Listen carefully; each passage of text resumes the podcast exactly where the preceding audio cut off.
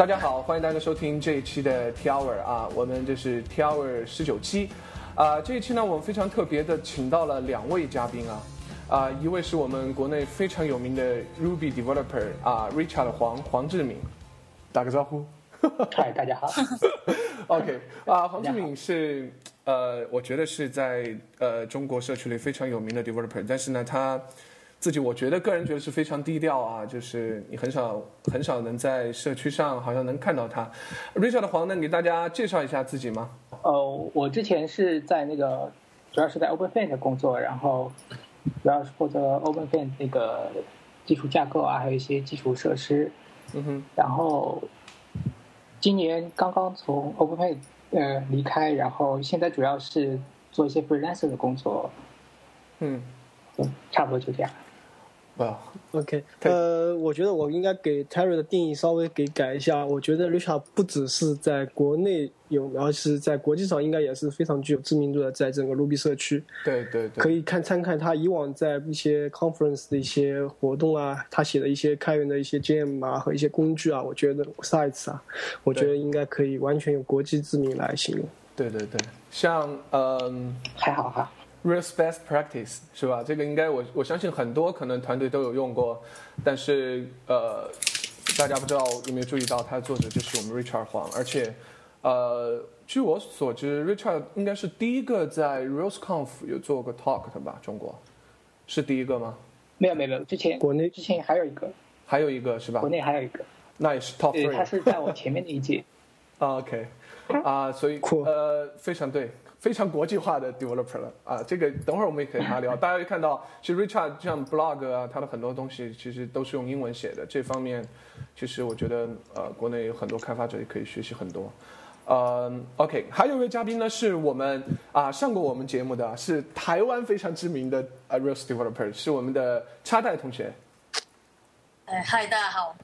啊，又来到节目了。呃，当然呢，刚刚还大家还听到了钉钉的声音啊。这期是由我们四个给大家带来这期节目。这期节目为什么会是我们四个呢？呃，原因是因为我们刚刚一起参加了这个 Red Dot Ruby Conf 新加坡举行的啊。我们也刚刚从新加坡回到了呃我们自己的所在的国家和地区还有城市，嗯。这一期呢，我们大家又重重新聚在一起呢，就是希望来吐槽，然后回顾或者是感叹一下我们这一次的新加坡之行，包括我们 Red Do 呃 Red Dot Ruby Conf。我相信大家肯定也学到很多，或者是有很多体会啊。嗯，现在呢，我们先轮流来说一说这一次新加坡之行给大家带来的感受吧。大家都说一说自己的感受，简单形容一下。丁丁，你先开始。哦，从感受第一点的最大感受是我终于不用翻墙去上网络了。啊，这一点可能插代没没有体会哈。对，我没有体会。OK，因为我发现一回到国内，我的推特、Facebook 都上不上，但在新加坡其实是无无缝的。应该来说，第二点应该来说还是这个对这个城市，因为你干净吧，还有一个空气吧。因为蓝天白云，其实我就像我现在在杭州，我已经很少能看到这种天气了。嗯哼。所以空空气和这个，我觉得这个应该来说，国内这部这块也是大家也都知道做的比较差吧。嗯哼。哎，我我说来我也很奇怪，我觉得新加坡，你到底应该说它是城市呢，还是国家？因为我看它有些地方写的是让它的城市变得更美，有些地方写的让它国家变得更美，是吧？因为确实很小啊。嗯，这不重要。OK，来插袋来说说你的感觉。我觉得，嗯，新加坡，因为我们我台湾也是这个，也是个自由国家嘛，所以我对网络感比较没有那么感觉。不过我觉得对城市的感觉是，新加坡的城市就是盖的很漂亮、很先进，远比台北更因为我觉得台北应该也是十年、二十年没有在市市容没在。市容没有在更新的，但是我是觉得台湾的夜生活好玩非常多。新加坡是非常整齐，让我觉得呃政府应该管理城这个城市的时候很方便。但是如果要是我选的话，我本来有有有一点觉得台湾政治感觉没有很好，是不是要来新加坡长居之类的？然后住了三天以后，我觉得我还是觉得台湾晚上比较好玩，比较可以约人家出去吃东西啊，whatever 之类的。OK 大概感想是这样。OK，其实新加坡晚上也好玩的，等会儿让 Richard 给大家介绍一下。OK，这个等会儿说。OK，Richard，、先说你的感觉。呃，其实我对新加坡第一印象蛮好，因为我那天飞机到的时候是晚上嘛，然后晚上我从飞机上往下看，就觉得新加坡就灯火通明，就是感觉非常不夜城，嗯哼，对不夜城非常好。然后，然后在后面几天看，就是它绿化做的非常好，就基本走到哪里都能看到很多公园啊，然后树啊都有很多。然后有一点就改变我的想法，我一我一开始以为就还没去，我一直觉得新加坡就是个华人的国家，然后对我觉得应该那边会有很多人讲中文，然后一去就是在机场我就觉得不对了，就是 发现好多是那种可能是印度裔的啊或者马来裔的人那种，比如售票啊那些服务的人啊，都是都是那种人那那那些国家的人，然后他们都不讲中文，都是讲英语的。对对，而且看到黑头发人，你跟他讲中文，他听不有可能听不懂，都要预设你遇到的任何人，你都要跟他讲英文之类的。对对对对对对，都都是基本可能讲英语。对，丁丁，你有记得我们好像你说 Richard 什么？呃，我觉得其他像什么交通啊都很便利，但是我觉得就是可能就是那个地方还不是很大，就比较小。就我觉得就是刚去玩玩那一周，可能觉得很不错，不知道住久了会不会觉得厌烦在那里。对，确实会很。我三天就无聊了，刚开始三天就啊，刚开始两天觉得很很很刺激，后来就觉得哎，晚上到底要玩什么？这个他们我想玩的东西，新加坡都没有，是吧台湾太太太有趣了，你们应该来台湾玩看看，应该会上瘾之类的。？OK，来介介绍一下台湾一般晚上玩啥？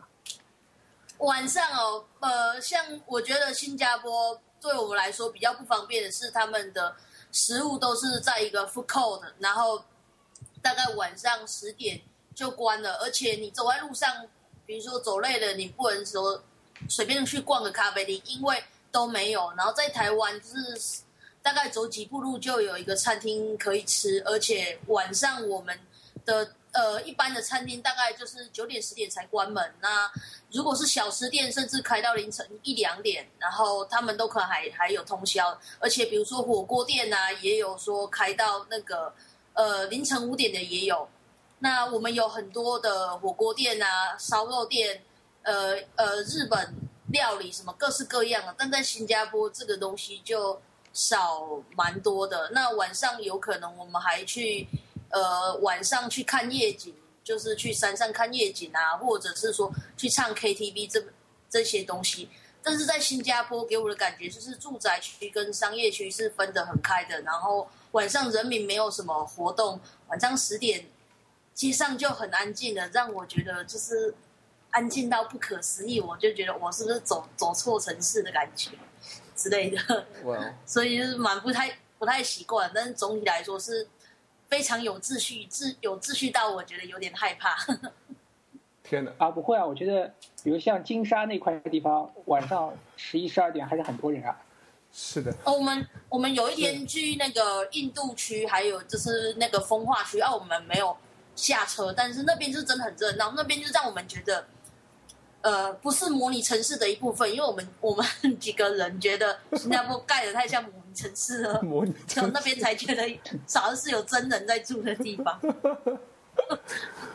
呃，我我插一句，插在，你你居然知道台湾五凌晨五点钟还有火锅吃？你有那个时间去吃过火锅吗？有 我有我有那个时间去吃，因为我在我在公司跟我的同事玩桌游，玩到凌晨三四点，我们决定肚子饿了出去吃火锅，有，而且不止一间，是那边是一个区域这样子，所以台湾二十四小时都有东西吃的，而且二十四小时你都会看到路上有有人，而且很放心的走在路上。那我觉得这是我去一些国家就觉得就是其他国家没办法给我们的地方，也许日本有，但是我没有在日本逛过。啊，嗯，这么说起来，其实我我觉得新加坡应该有通宵火锅店，因为它里有海底捞。哦，谁啊？谁谁没事会去新加坡吃火锅？你知道吗？我们反正是没有这个想法。成成都人呀，那就更不会去了。我成都人嘛，因为啊，这方面去，我觉得差大说的，哎，成都反而有一点这个感觉，成都也有点不夜城，因为人们都喜欢玩，所以说经常会很晚通宵火锅店，这也会有。但是除了成都，我还真没在其他地方听说过。没想到台北也是，以后有机会去台北玩一玩。哦，新加坡的不夜城应该感觉不是一样，因为它是。灯火通明的感觉，倒不一定说它是一直在有人在活动，它只是把灯基本上全部开了，我的感觉是这样的。他把灯开开，但是没有没有没有没有人。对，其实说不夜城，我们也很有体会，因为我们坐的飞机是早晨可能五六点钟到的吧，那个时候，就是天还没有亮，但是整个新加坡就像五点对，整个新加坡就像晚上一样，我们在天上去看非常漂亮这个城市。然后我们第一次受打击，其实也是去嗯 check in 的时候，然后那个。那个呃，就是那个算老板吧，那个旅店的是是个是个女的，然后看起来就是个中国人，但是我们说中文她完全听不懂啊，必须得用英文和她交流。呃，当时其实我我我吐槽的一点是说，其实我觉得本来去新加坡如果是这样也还蛮好，你可以练练英文嘛。然后后来你发现那边人说英文根本就完全是两种语言和真和真正的英文。不知道你们有没有感觉，就是他他说完全听不懂，基本上经常他他很像那个闽南话跟英文的混种。对对对对对，然后就就很难交流，然后但是我们说的他还能听懂了，但他说的我们我们听不太懂，所以经常也出很多误会，还是蛮搞笑的。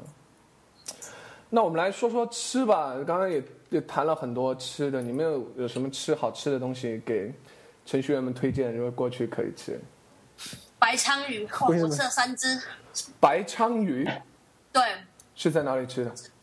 在那个我们我们有去吃辣螃蟹，辣螃蟹，然后还有那个蒸蒸很大只的炒虾，然后我们还有去吃海产店里面的那个白鲳鱼。他原本他跟我推荐的时候，我本来以为是说煎的，因为在台湾白白鲳鱼都是用煎的，所以我想说来一只，没想到是清蒸的，但是。我想说，那也试试看，因为我点那个本来是要给我同事吃的。那我吃了，啊，我我因为我不是一个很喜欢吃鱼的人，结果那吃了之后，我就觉得哇，惊为天人！不但把那一只白鲳鱼全吃了，我还吃了第二只。隔天去吃海南鸡饭的时候，他问我白鲳鱼可以推荐，我就说那我再来一只好了。那边的白鲳鱼实在太好吃了。哇，我听新加坡。我有听新加坡，我觉得你说新加坡人说那个。呃，白鲳鱼要是新鲜的才能这么做这样子。我在台湾，大概是因为台湾的白鲳鱼可能都是远远洋的，但我没办法这么做。那我直接在新加坡吃的是新鲜的，真的非常好吃。哇，我们都没吃到。有点奇怪，其实有点出乎我意料，因为我其实我以为台北是有，因为像白鲳这种东西，因为我是台州的嘛，我们家基本只清蒸的。啊。我们我只吃清蒸的，我们在巴坦吃的那个就白鲳嘛。我们在巴坦吃的是白鲳吗？对啊，那条鱼就是白鲳，因为我只吃，是的。啊，哦，是的。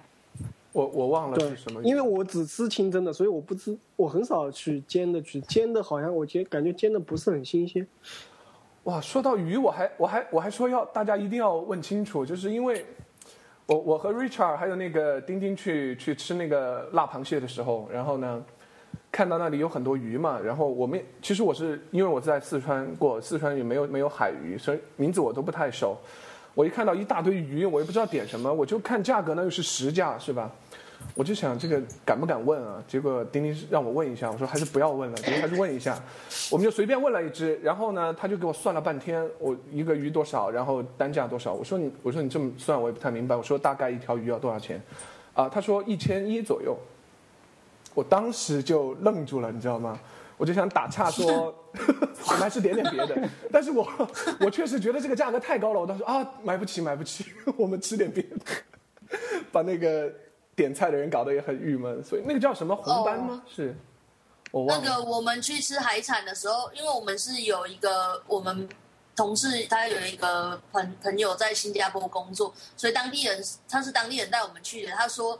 如果没有当地人带你去吃海产店，你千万不要点。原因是他们那边都是杀光光客的，所以你可能走出去没有新加坡币一千块是走不出去的。我们那天乱吃狂吃，我们结果结账大概新加坡币大概快要三百三百块吧，我们已经觉得这样很贵了。没想到隔天另外一个新加坡朋友问我们吃什么，还有多少钱？他说：“哇，我们很幸运的，我们照我们那样吃吧，大概没有一千多块是走不出去的，一般的观光客这样子。”这样的，一千多块新加坡币，天哇！我们我们吃螃蟹螃蟹的地方是叫什么名字？珍宝吗？还记珍宝？珍宝是吧？对的。对，我觉得这个地方反正就作为，呃，反正我问了很多朋友的一个推荐吧，就是说你要去吃那里的辣螃蟹啊，这是一个很有名的菜。我反正我们是在珍宝吃的，那个插袋你是在珍宝吃的吗？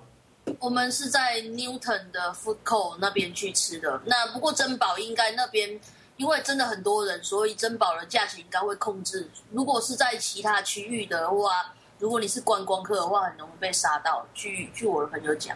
对，就一个是嗯辣螃蟹，OK，还有就是海南鸡饭，珍宝价格应该还可以。对，价格还好，除了鱼我不敢点之外，基本上基本上还 OK。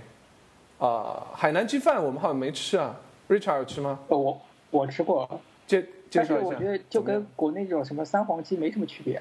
没什么区别。嗯，我吃我吃了新加坡最。最有名的两间就是一家文东文东记，一家天天天天好比文东记好吃非常多，所以建议大家去吃天天海南鸡饭。很多人跟 Aaron Peterson 推荐也是推荐那个天天海南鸡饭，我在 Twitter 上面有看到。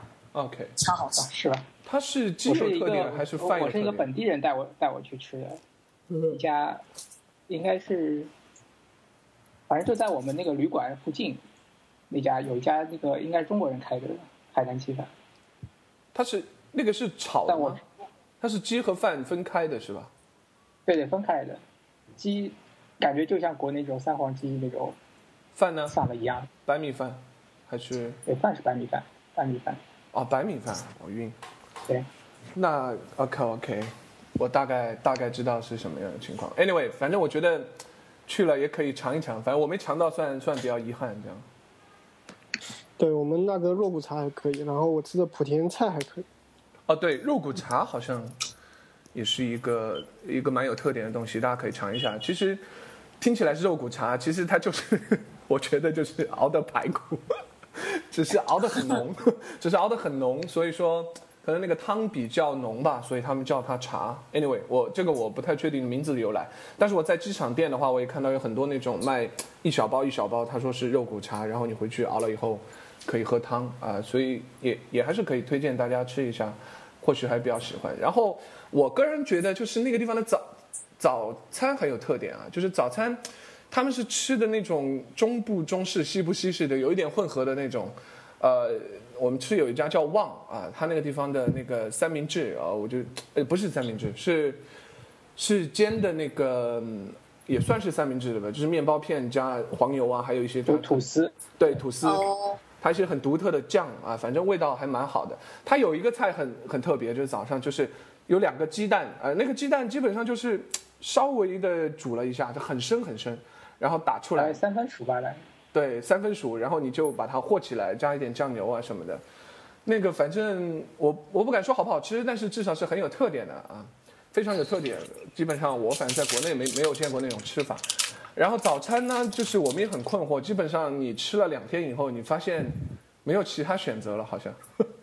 对，新加坡的问题就是这样，好吃的就吃两天，第三天不知道要吃什么。他们不过他们当地人说，那个就是我们可能就是待在那种商业区那边，他们说要去那种就是居民区，比如那种新加坡人不是很多那种那种祖屋嘛，就是政府的那种给的那种楼。然后他说在那边就是有很多。呃，各种各式各样的早餐啊，我我有我们这边其实选择比较少。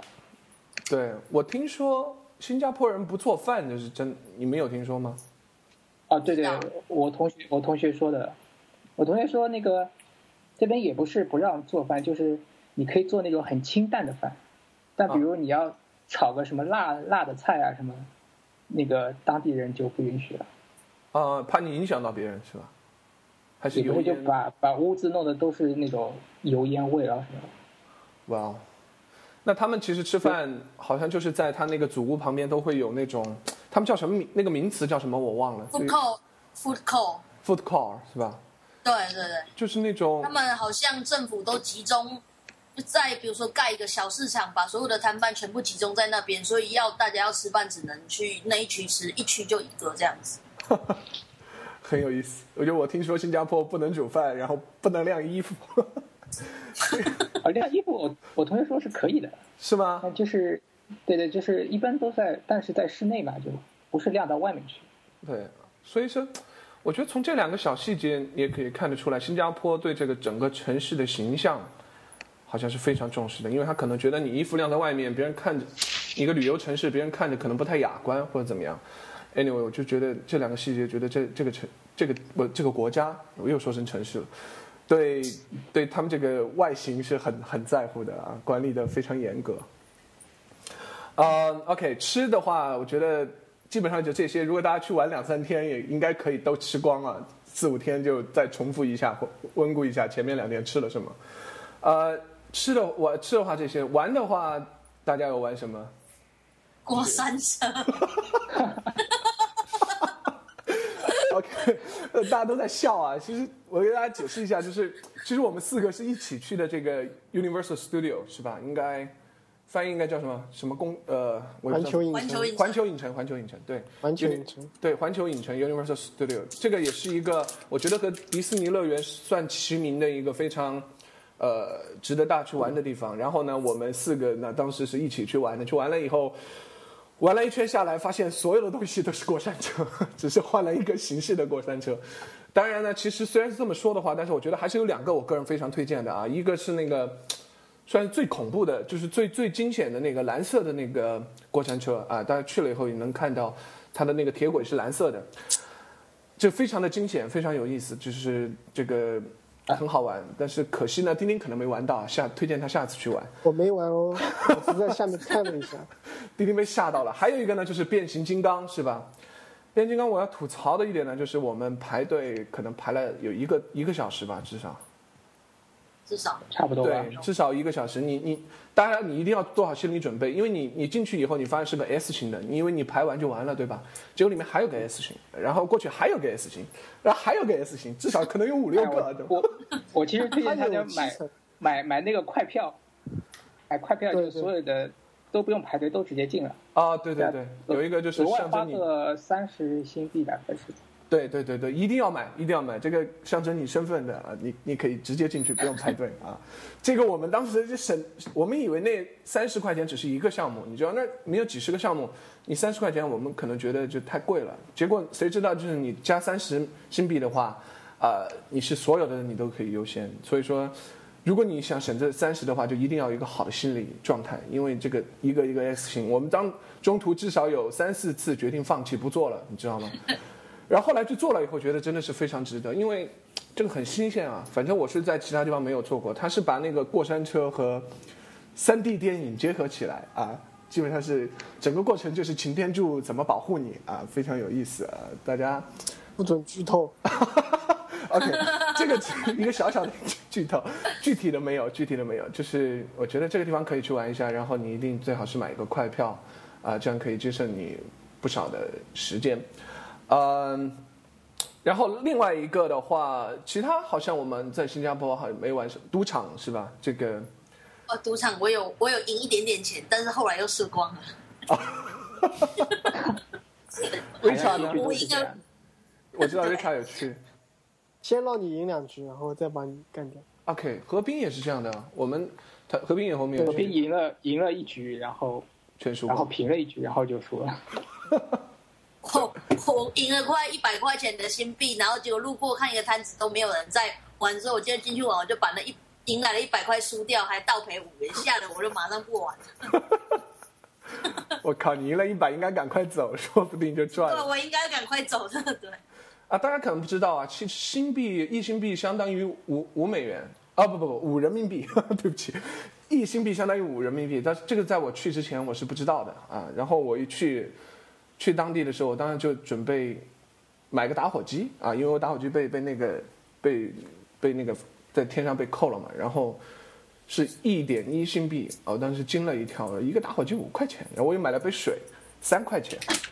就是十五块钱。我第一个感觉就是新新加坡太贵了，然后后来害得我行，就是衡量所有的物价，我都用水，你知道吗？就就相当于多少瓶水，然后这顿饭相当于三瓶水，那顿饭相当于五瓶水，然后就后来感觉是新加坡实际上物价还是蛮贵的啊，所以说大家还是要准备一点钱去玩哈。就是但是你过了两天以后，我就发现觉得就习惯了以后，我就觉得还还好。然后一回国呢，就特别是中途我们去了趟印度尼西亚啊，这个呃我 Richard 还有那个丁丁。就觉得简直太便宜了，你就不习惯了，就觉得东东西怎么能这么便宜呢？然后一回国也不习惯，就觉得东西真的很便宜。幸好现在过了两天，才才才才才还回来，就感觉。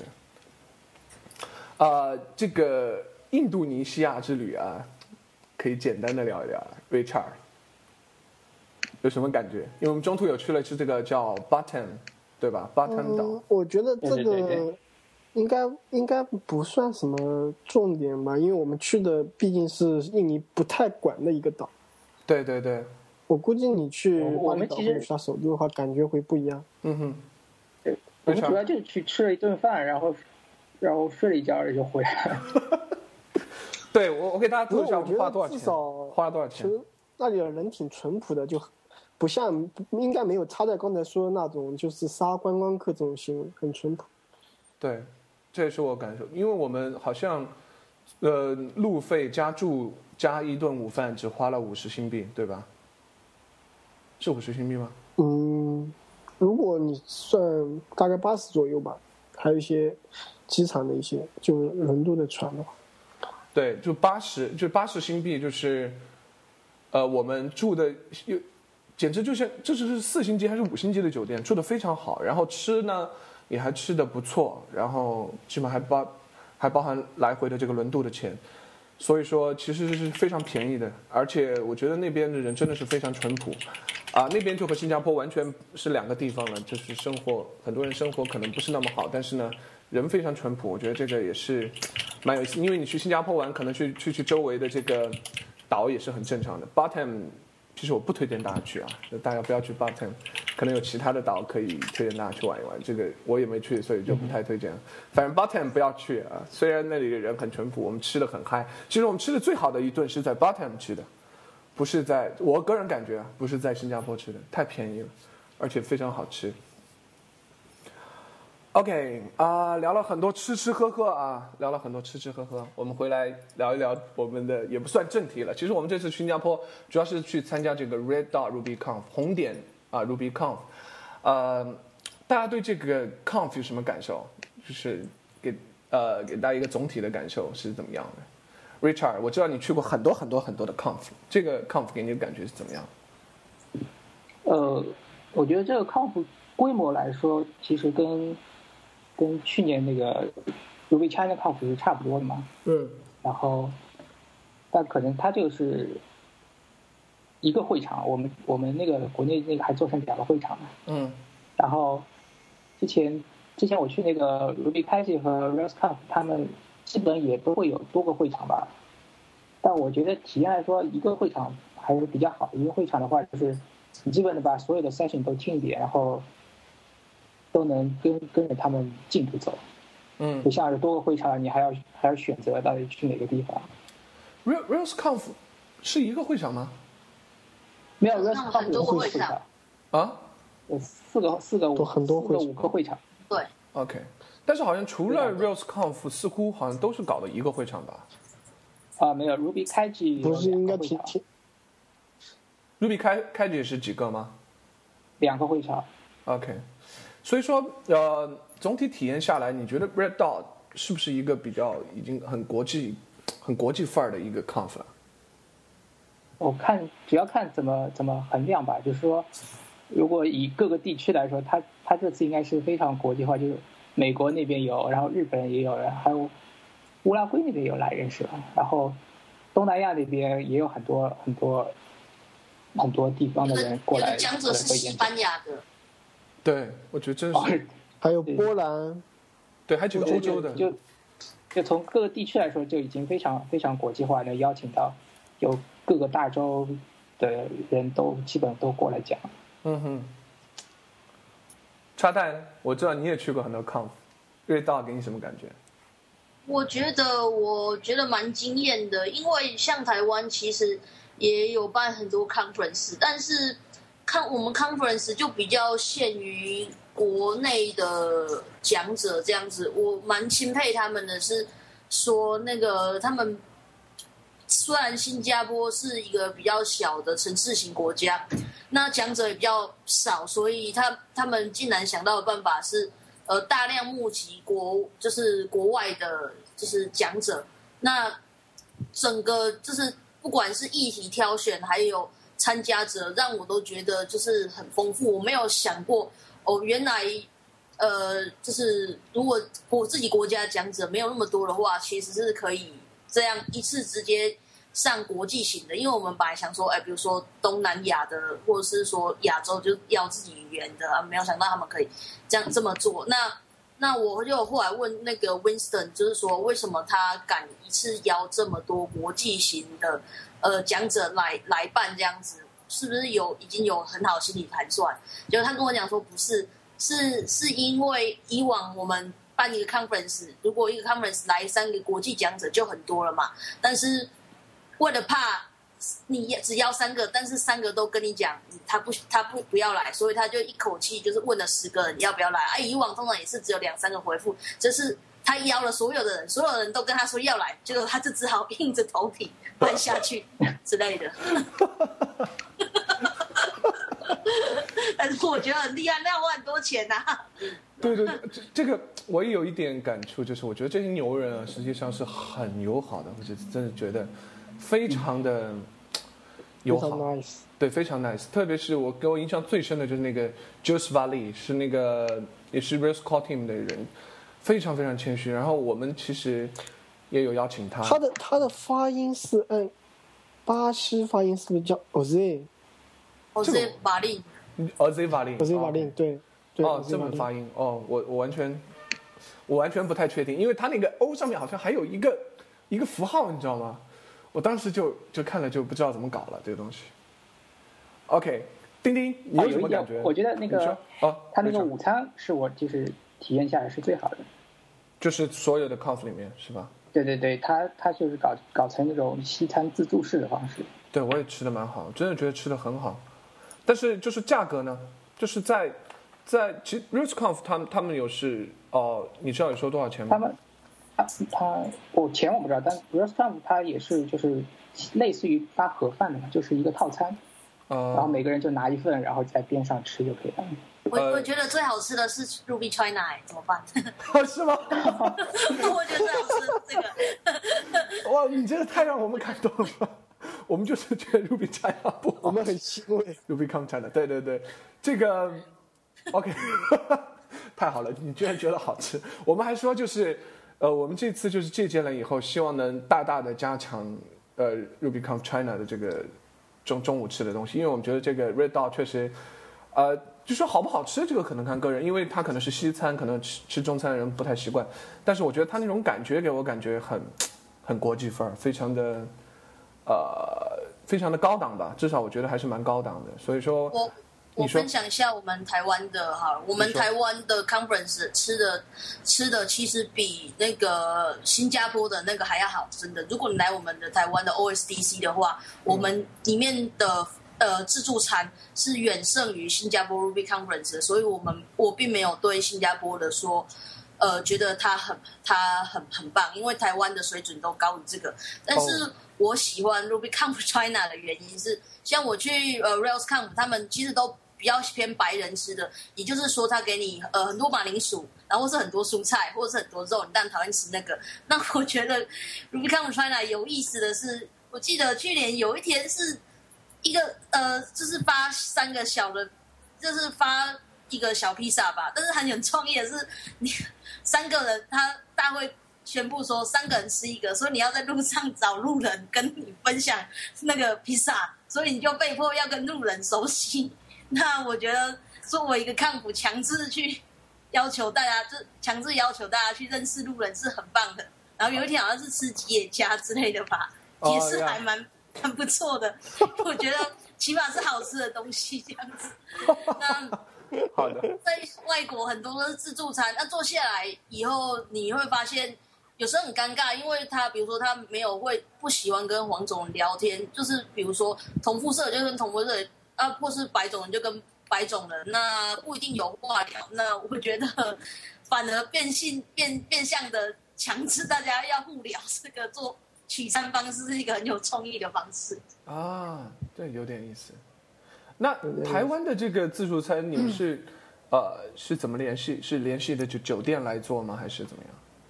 他们有联系外汇厂商来做，那一般来说就是呃中午就就吃外汇。呃，Rubicon 台湾去年是在地点在饭店，那是请饭店的饭呃饭店的餐厅来做。那 OSTC 是请专业的外汇厂商来做。那除了中午有外汇之外，我们的休息时间都有就是很大很大量的茶点，在这方面台湾这边是做的不错的，但是。我觉得 party 的话，可能就是新加坡或是呃美国的，就是办的比较好这样子。啊，OK，因为我个人是只参加参加过 RubyCon China 和 Red Dot，所以说给我的感觉呢，我我也就只能和这两个对比。啊对比下来，我感觉是，确实是说，我觉得像 Red Dot，至少他请的人来讲是非常的有说服力的。呃，RubyCon China 主要是以请骂子为主啊，虽然骂 骂子也很有说服力，但是。如果你每年都看到他的话，你久了以后也会觉得有一点，你知道的。然后呢，所以说我觉得他从请人的角度来讲，他是我觉得非常赞的。像这个 Aaron Patterson，嗯，像刚刚说的是 z o s v a l i 是怎么发音的来着？当然还有像 Jose v a l i 对，还有这个 J Ruby 的这个 Ola Bini 是吧？还有等等等一些人。对，我觉得这至少从人的呃这个。做 presentation 的人来讲是非常国际化的，这一点我觉得，啊，RubyConf China 是要学习的，因为我我只参加过这两个嘛，所以说其实这次这一次呢，钉钉可能也会帮忙做一些邀请嘉宾的事情，呃，所以说这方面可能也是要加强强加强的。还有其他方面，我觉得，嗯，RedDog，Conf，呃，给我好的感觉就是还有他的午餐嘛，当然这个是见仁见智了。还有一点就是，我觉得他真的是做的很细微，呃。就他的赞助商啊，我忘了说，他赞助商也很国际化，包括在 RubyCon China，主要呢是做一些一些国内的赞助商，而但我们可以留意到这个 Redot，它的赞助商基本上都是我们非常了解，像 GitHub，像这个 Pragmatic Bookshelf 啊等，都是一些在 Rose 社区非常有名的一些一些公司做赞助，这方面我觉得也是可以借鉴的。还有他给他都给了这个叫那个叫什么 Code Coupon，呃等等呢？Coupon。对对对，扣，他会让你去，嗯，在这个期间的话，嗯，你去买买这些赞助商的东西是会有折扣的啊，这也是一个我觉得可以值得去借鉴，在中国也去推的，这样至少也可以让中国人可以了解到更多的这用更多的这种国际上的服务，啊，这是我也很喜欢。还有一点就是一个小的细节我留意到，就是它就是它的主站上面会有每一个 talk talk 嘛，还有人的介绍，然后。中国呢也会有，但是完了以后呢，中国这边就不管了。但是他那边会会把这个 keynote 的信息给更新上去。这个虽然是很小的细节，但是我留意到了。我觉得这一点，我觉得 RubyConf China 也是应该要要去呃去跟进的。因为现在来讲，中呃中国的话就是在呃 Ruby China 里面发个帖子，呃征集大家，每个人都去发自己的，或者是在 Twitter 发自己的，这都很分散。呃，我觉得应该把它全部汇总到这个网站上去。你在网站上就可以看到每一个的 keynote 是什么，你点过去，就可以很轻易的做一个 review。啊，这一点我也很喜欢。然后还有一点呢，就是我觉得这个 Red Dot 它它更注重这个体验吧，就是说不光是呃这个 talk 和里个这个 talk 里面的内容，它很注重每一个体验，包括呃吃饭啊，给 T 恤啊，然后它的这个。它的小的这个卡牌，甚至印了每呃印了这个休息的时间和每一个 talk 的时间，甚至发一个小的笔记本给你啊，这些就是小的东西，就觉得是他做的做的很好，就是整个参会体验给我感觉总体来讲是非常不错的。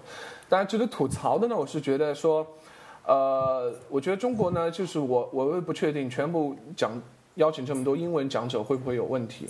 呃，我想问一下插带，就是在台湾那边的话。如果都用英文讲的话，你你觉得参会的人他们会不会有问题？呃，不会，我们这边呃去年 Ruby 台台湾蛮多蛮多都是英文讲题的，甚至是说，因为大家都讲英文，然后台湾也跟着讲英文。我觉得你学 Ruby 来说的话，其实大家学习的教材都是英文，比较不会有那些问题吧。还有，我就有问那个 Winston 为什么说他们比较少邀 Ruby 讲者，然后他说，呃，事实上，他就是当初邀请的时候，他有一个考量，就是说到底要邀日本还是邀。美国的，那他后来去选择去邀英语的是说，哎，这些人其实他怕没有人来，那他希望邀请一些大家比较知道的，比如说 Jose b a l i n 他们那些平常在 Hack News 或是 Mailing List 都有看到他们，他这样子会比较为人熟悉。不过这次也有邀那个 Akira Akira 上来，那 Akira 上就是他英文讲的比较好，让让人家知道，也有说，哎，日本是怎么样用 Ruby on Rails 的，他们害怕就是邀。太呃那个日日本太玩钻研努比太深的人来，反而大家降低那些报名效果。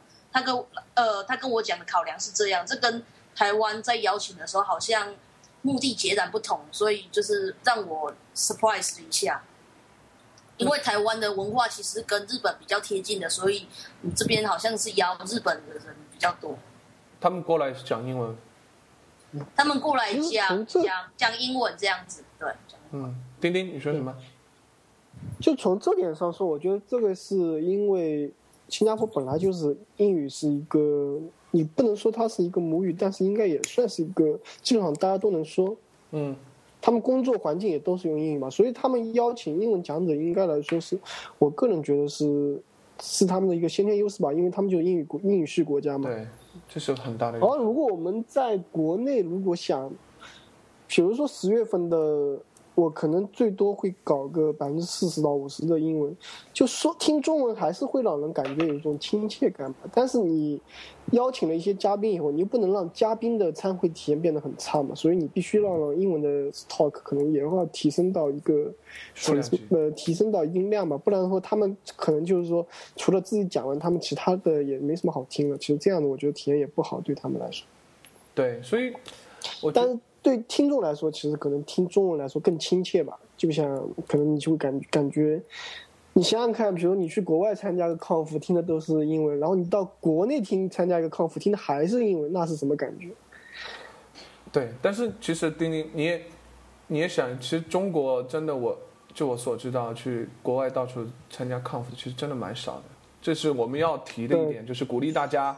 出去参加 conf，这是其实这也是我第一次，我的第一次啊。像呃，像这个 Richard 和这个插代已经是先行了。呃，我知道插代不光去要参加这个 technical 的 conference，他还去参加了很多这种 startup conference。这个我们等会可以让他介绍一些。但是我我觉得通过这一次的话，我我我给中国的 developer 的一个建议就是说，还是要走出去啊，多多去参加世界上呃各种的 conference。你不光可以学到技术。啊，学技术只是其中一部分，你主要是你可以和那边的社区去交流。像你，你很难有机会去和 Aaron Patterson 啊，或者是呃，就像 Call Team 的人去交流。但是你去参加这样一个 conf，你就可以和他交流，根据他的 talk，而且他们人也很 nice。这这种才是可能是一个更好的提升，或者你认识当地的一些 local 的一些人，这都非常好。呃，关于英文呢，我是觉得就是大家既然选择了，就是呃，其实编程的话。我觉得可能都是英文很重要，特别但是 Ruby 和 Rail 这个社区呢，我觉得是会更加重要一些。所以说，我觉得这一次呃 RubyConf China 会有很多英文讲者的话，也是对大家的一个考考验吧。希望大家在这期间要参会的人来多练习一下英文，到时候也可以去和你的偶像啊什么交流一下，就蛮好的。其实我倒有一个挺有意思的一个问题，就是我想问一下，想查了以后就查，就你们觉得参加一个 conf，你们的主要目的是什么？就你们你们决定去参加 conf，或者你们甚至你们决定去做 speaker 啊，这种你们的考虑是什么？特别你们一开始可能从没有开始去做到去做的时候，那一个转变的话，可能你们你们是出于什么目的的？就是我是觉得就是，首先就是自己有这么一个尝试的想法，因为就是说。我觉得我自己做的东西，我觉得还是比较有价值的。我想出去分享一下，嗯，因为怎么说，就之前在 OpenPen 做这些东西，可能，呃，我是觉得这个这个平台给给我提供了一个很好的一个锻炼的机会，然后我觉得做的工作也蛮有价值，所以我打算去呃分享一下，然后同时也就是提高一些一些比较呃就是个人的想法，就是可以提高一下自己的呃一些一些名誉啊什么的，然后不管以后找找新的工作啊或者接一些什么活啊都比较方便一点了。嗯哼。那你嗯，从参会的角度，你会留意一些去和其他人交流，或者是听一些很认真去听一些 topic 吗？这个会对，就是呃，我会去挑一些比我比较感兴趣，因为怎么说我我基本上属于就是呃应用型的，就是我对比如一个网站它它的比如呃一个架构啊，或者它有网站怎么从一个很小的。一个一个量做到一个很大的量，它是中间做了一些什么过程啊？我对这些 topic 会比较感兴趣，所以如果有有要需要选的话，我会特地去选这些 topic 去听。嗯哼。然后，然后如果如果他们用的一些呃 stack 或者他们解决一些问题跟跟比如我实际工作碰到的一些问题相关的话，我会去跟他们交流一下。嗯，有意思。插袋呢？呃，首先我会去呃，就是报名报名当讲者，就是想要分享那个自己有在跟 Richard 一样想要分享自己玩的东西，而且想说要挑战自己的能力，可不可以就是再攻上去这样子？那做去作为 speaker 的角度是这样。那如果是出去玩的话，我那时候就想说，嗯，台湾这几年也有办了一些 conference，但是我。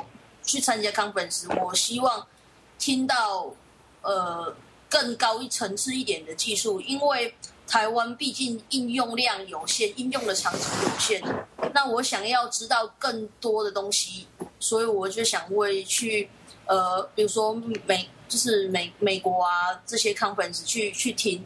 那就比如说好了，像在台湾很少地方。culture 没有 TDD 的 culture，或是没有 pair programming 的 culture，或是 scaling 量可能没有没有几百万、几千万 daily PV 的这样的站台。那我想要，但是我想要学习如何，呃，就是做更好的架构。那我就会想说，那去听直接现 conference，直接听人家怎么做。虽然这些东西都可以在 conference freak 上面看看到，但是实际上去。现场去问人家当时为什么这样实做，是呃，就是听是一回事，但是现通常演讲者在现场，你可以直接跟他聊，那聊聊的通常的聊的主题可以更深入，你可以听到一些他不没有在大会上分享的，比如说一些秘密的数据啊，还有包括就是说，哎，那我们都知道，呃，测学测试就是门槛就有点门槛，那国外的 team 都是整。就是整队人都在写测试，那他们是怎么样训练的？然后他们对这件事情的看法是怎么样？那因为每个国家的那个 developer 的 culture 跟基准完全都不一样，所以我就有很多的，就是可以有很多的机会去可以观察到他们是怎么样实做、怎么样看待这件事情的。我觉得那就可以改变我在台湾的一些想法跟做法，然后把这个 community 就是。弄弄得更好，因为这是在一每只有在一个区域，然后你自己已经到宫顶的时候，你就会发现可能自己上不太去，所以我就会想说，那要去参加别人的 conference，然后去学习别人是怎样的做法，这样子可以把整个环境弄得更好，或者是说甚至去影响其他国家，包括我这次在新呃那个那个瑞大的时候，有那个印尼的跟呃。越南的、柬埔寨的，他们也有都来，他们跟他就有跟我就是问问说怎么样推广 Rails 啊，然后他们我们的那个就是工团队的那个运作是怎么做的，那他们就从让交流的部分也是学了很多，我觉得这是很这是很好的一个正正向影响。那那我觉得反正就是我觉得对 community 很好，对自己也很好。所以我会想要去参加这样很多的外国 conference。对，我也觉得就是其实会议的内容只是其中，我觉得参加一个 conference 可能只是很小的一部分。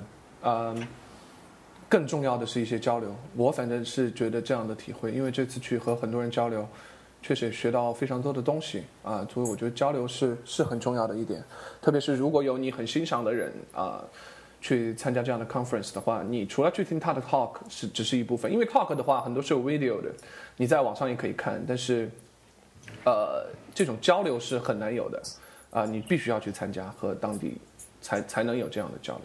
丁丁啊，我知道你算是。你和我一样是第一次算是走出这样一步，你是怎样的一个感受，或者为什么要去做这样一个事情？其实，其实这次就像你说的，其实是第一次嘛。然后我觉得，其实目前比比较可惜的是没有去提交一个 topic。嗯哼。因为不过这次就像你说的，其实比像交流啊、各种啊、各种，我觉得这是非常重要的，而且能认识一些人，增强一些信心嘛。特别是你听那些。就是你参加这么多场下来，你会发现有些主有些人真的是非常专业的 speaker 啊，整个他的整个气场其实是非常牛逼的。我觉得就是说，在这个其实我去年我们在 RubyConf China 上，我觉得很多演讲者的气场都达不到。就你看到了专专业的 speaker 以后，你其实你会发现你有很多可以学习的。然后你去这跟这些人去聊的话，你发现这些人又是很好。就是说，你这种可能会可能是你在 conf conference 那个。Conf speak 吗？这个你直接去看 video 其实体会不到的，因为只有你的全方位的去看了以后，然后你看看他们怎么怎么做以后，我觉得这些这些才是你能观察到的。所以这这点来说，其实这次 Conf 我感觉还是挺有收获的。然后可以可另外一种可能就是说，会对自己的信心也会是一个增长，因为你大概知道是怎样一种 level 的一个层次。对对对。哦，我我是想，对对，这说到这个的话，我也我也觉得，就是我我。我不知道大家观察到没有？你发现没有？就是这种美国过来的这种演讲者，基本上开始都是会很轻松啊。最最最最最经典的一个例子就是 Aaron Patton 那个 Google Glass，对吧？他会先和大家讲讲笑话，开开玩笑，让你一下就提起精神来，然后再开始去讲很深入的他的技术的部分。就是开始都会有中间会穿穿插一些玩笑，就是让你整个听下来你不觉得累，而且又又听到了东西啊。然后我我反观的话，包括参加 RubyConf China，我会发现就是国内这边更多的是，好像很强调就是要讲干货，然后就一来就是干货，呃，到最后也是干货，呃，就是虽然也都是干货啊，但是就是听下来有时候有可能会会比较累一点。我不知道你们有没有这种感受？其实其实这里面整个体验来说，对我来说体验最好的是是 Jim Welch 那个 session。对，我觉得这个气场真的太牛了。对，关于 Jim Rake，不知道大家认不认识啊？他他是 Rake 的作者啊，最近刚刚发布了 Rake 十点零。Jim Rake，但是这个也要也要他的演讲，这种牛人才能玩的。我也是只有牛人呼吁大家都站起来，一一般人说让大家站起来，对吧？大家最多鼓个掌就坐下了。他还他让大家站着，大家就一直站着就不坐了。对，我也给大家透露一下小细节，因为这个可能没有 video。就 Jim Rake 上去以后，他叫大家站起来，然后真的所有的人都站起来了。然后他开始讲以后，大家没坐下，然后就问他可不可以坐了，你知道吗？没有一个人坐下。然后他说啊，可以坐了，可以坐了。然后大家才坐下。然后他的这个演讲而且是一个叫 live coding 是吧？他是现场编程，就是。没有没有没，应该是没有 keynote，基本上没有 keynote，呃，没有那个这个 keynote，它就是现场编程，它的这个整个节奏的把握、气场、语速，简直堪称完美。在我看了下，我真的堪称完美。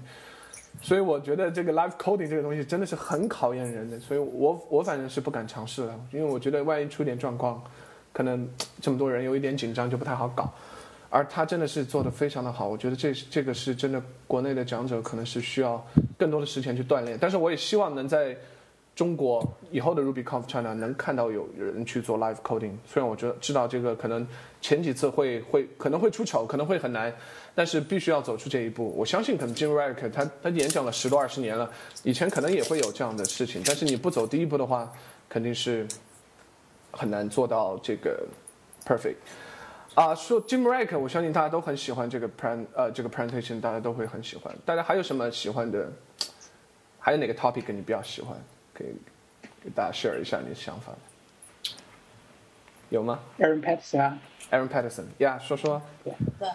对，我觉得他你的看法，他那个主主要的那个 slide 还还行，因为他后面不是穿插了一段就是以前的那个 slice 嘛，啊，就是 对，就是。各种各种各种不同的呃各种不同的风格，然后都有自己一张照片对应的，然后就很搞笑，你对对对对，太搞了。还记得吧？你 我记得这，大家大家肯定也都留意到那个 Aaron Patterson 他的那个头像，我反正以前是不知道的啊。他那个，大家看那个头像看起来就像哪吒一样，中国那个穿的一个肚兜一样，结果后来知道那是个胸罩，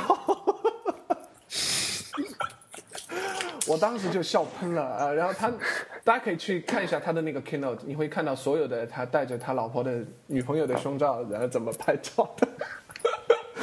然后，所以 这这点来说，就是说可能国内的 speaker 和 国外 speaker 玩法有点不一样。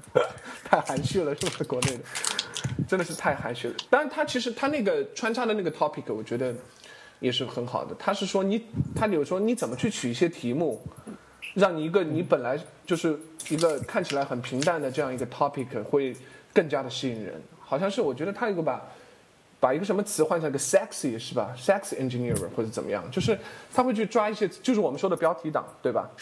他是那个嘛，use 呃，就用 Ruby 点九像一个 Ruby 程序员一样去用，然后他把换成了像一个性感的程序员一样去 Ruby 点九。对对对，他就是他那个 topic，你看起来很无厘头，甚至他去展示一些他很奇怪的照片，但是其实他是要教会你去怎么去做 presentation 啊。实际上看了以后还是很有收获。但 Aaron Patterson 这个 topic 我也很喜欢，真的，他开始他开始讲的道理非常简单，他上来讲的道理就是说啊，我们要把这个 logic 从 color 这个地方放到它的本身 type 上去，我们不要去判断它的 type。在 call 的 call 这个方法的时候，不要去判断 type，而是去把它放在它这个类型上面啊，去做这个 polymorphic。这个道理我觉得真的太简单了，当听下来。但是后面他讲了他怎么去运用到他的这个 Rails 的 refactor 当中啊，这个就一步一步深入啊，让你让你觉得很简单一个道理，怎么去运用到这么牛逼的一个或者这么复杂的一个项目当中，他是怎么去做的？所以 M. Patterson 这个。啊，这个 talk 真的也是我我非常喜欢啊。当然，其他还有几个都是牛人的，都还都不错啊。这是我的一个。最搞笑的你会发现，后面好几个呃 speaker 他们都会去模仿 Aaron Patterson 那个那个啊 sexy engineer 的照片，然后把自己的裸照都放上去。对，top 对吧？top engineering。对对对对，好几个，好几个。对，这个随机应变，我也我也觉得这个是，呃关键是他们他们他们这个照片都存在电脑上呀，是吧？哦，照片不然个，不然怎么不然怎么拿出来呢？呃，我我我觉得凡是我不知道，你像 Aaron Patterson 他不是秀了一个地图嘛，就是他怎么怎么过来，然后后来的 talk、talk 的人都有秀地图，你们所有吗？我不知道这个是一个随机应变呢，还是说他们就真的就商量好了，还是怎么样？但是我觉得我觉得是一个随机应变。对，包括你看，你你们有没有留意，就是奥拉宾尼他不是 Aaron Patterson 有一个简单的例子嘛？奥拉宾尼上去以后，马上就秀了他在 JRuby 里面对对对，怎么去做这个、对这个东西。所以我觉得这种随机应变也是一个很，我觉得就是国内这边可能要学习的一点，就是很有意思，因为你觉得这个前后有关联。speaker 真的是很强。对，这个需要可能需要一段时间去培养。但 anyway，就是我觉得不做的话，可能永远都没有。但是有留一个心，以后说不定啊、中国也可以去做一做这种穿插的，或者是有有前后呼应的一些东西，对听者来讲也是很有很有意思的感觉。因为你像我自己去年做的时候，我都在一直在想着我自己这个应该怎么去做，怎么去做，很难去说跟前一个 session 会关联起来。对，紧你像我要跟你。们上去，因为是 a i r p o d s 不是最后讲了一个关于 Ruby 的类型转换的这个事情嘛，嗯，然后他就立刻提立刻跟，因为他是在二任的之后的一个 session 嘛，立刻接着这个就做了东西。我觉得就我你没有足够的锻炼的时候，你很你你在关注自己的还就已经很累的情况下，你再去关注别人的，然后做一个承上启下，我觉得这个真的是挺练习、挺锻炼人的。对，对，我觉得这个就也有点凑巧，就正好他是讲解 Ruby 嘛，因为 JRuby 其实是另一种实现的方式，然后他他可能马上就想到 JRuby 那边可能有就直接已经实现好这个东西，所以他就上去演示一下。对他可能就是听的时候就在就在下面看，就想到了 JRuby 怎么搞，对对对，然后一搞了就决定上去给大家看一看，然后直接虐掉对吧？对，挺好。Anyway，我觉得这次 Red Dot 感觉非常的好啊。当然，我们还忘了一点，说其实这次 Richard 和插代都是 speaker 啊，他们都呃都是这个 conf 的呃 speaker。Richard 讲的是一个呃，Richard 你自己先介绍一下，你这次讲的大概是个什么东西？呃，我我主要是讲如何做一个就是异步的 API 服务。嗯哼。因为这这也是我之前给那个 Gree 他们那个游戏平台做的一个 API 的服务，嗯，然后主要就是用基于 Event Machine，然后加上 Fiber，然后就是基本上可以，呃，按照我们实际线上那个 Benchmark 就是测评出来的结果，就直接线上结果的话，基本我们十六个进程就可以处理，呃，二十四万。每分钟二十四万的请求，就是一般的 API 服务基本都可以很轻松搞定这个东西。天哪！而且写的代码的话，因为虽然是异步的话，但基本上呃还是用 Active Record 去写 Model 层，然后只是在 API 层稍微就 Controller 那一块稍微改一改。也就是说，就开发效率基本不太受影响，然后实际线上的运行效率又提高很大，所以我觉得。这个也是一个大家以后如果做 API service 可以可以考虑的一个解决方法。对，我我我有个问题，其实 Richard Richard 这个演讲，其实我个人觉得其实还是挺很很不错的，而且至少听整个数据啊各种就是演示的风格啊，我觉得都还挺挺好的。而且就是说 Richard 这个，其实我们在五月份的杭州的 Ruby 开发者 Summit 上其实也做了一次预讲。嗯，然后这次讲的可能就内容更多，然后可能就会有一些在 speaker 的层次上，你加了一些比较有趣的事情，能调动起大家激情。从整个停下来体验其实挺好的。对，而且我觉得这种大数据，我也和 Richard 也聊过，就是这种这种这种访问量数据，你能不能遇到？实际上怎么讲？也是很幸运，我觉得就是 Richard 能遇到这这么这么大量的数据，就是有这样一个项目让让他去做优化，我觉得这是一个很幸运的事情，而且他的经验确实也很宝贵的。这个确实不是每个人都能遇到的，就是可能就是我来讲，我日常就遇不到这么大的数据。但是我听了这个，你说 Richard 啊，其实我我们做做这个东西还有一个就小故事，就是基本 Green 那边其实那个时候一直。因为 OpenFin 被收购之后，Green 那边其实他们不用 Ruby 的嘛。嗯。然后后来后来几个项目基本都是用用到 Python 去写，因为那边招了一个比较 senior 的 Python 的程序员。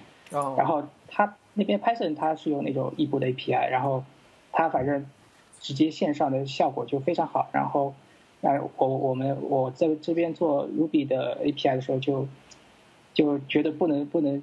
就输给那个 Python 那边了，所以也同样就选择了异步的方方法去 做，然后好的效果就非常好。然后你就是反正反正就是那边一个 Python 程序哦，这边是一个 Ruby 程序，其他基本都是 PHP。然后反正 PHP 做出来的效果就比我们差很多。是，OK。哎，当时有一个。稍微 technical 点问题啊，当时你你解释的时候我没听太清楚，就是那个你这种方式是用 EM 加 Fiber 来做到 no no callback 是吧？对，它是有有一个 EM synchrony 的一个一个 gem。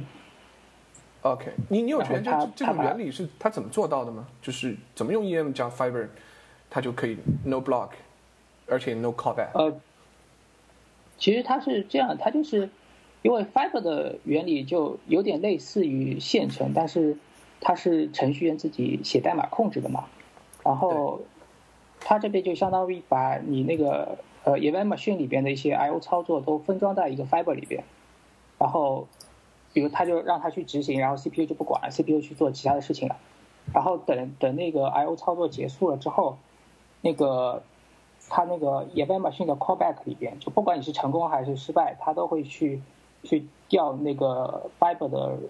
resume 的方法就是让这个 fiber 继续执行，啊，也就这样这样达到，就是说，呃，可以让他去呃，虽然 I/O 是一步，但执代码执行上就看上去像是同步的代码执行方式。啊，也就是说，这这个 callback 本来做的事情是被这个 EM Synchrony 给给你封装掉了，是吧？对啊，callback 是 EM Synchrony 啊，对对对对对对，对，他帮你做的里边是用 callback 的，然后 Fiber 在外面再包了一层，就把它控制住。就当它执行 I/O 操作的话，它下面的步骤，它下面的一些代码它不去执行。那个 CPU 去执行其他的那个请求了，然后等这边的 I/O 操作结束了，它会去调那个 Fiber 的 resume 方法，然后它的代码再继续执行下去。啊，这样的话，你就可以控制它的呃整个代码的执行是是看上去像是同步的，就是一步一步一步一步的执行，它不会像原来用 Event Machine 的话，就是看到一个 I/O，它不管它就执行继续执行下面的代码了。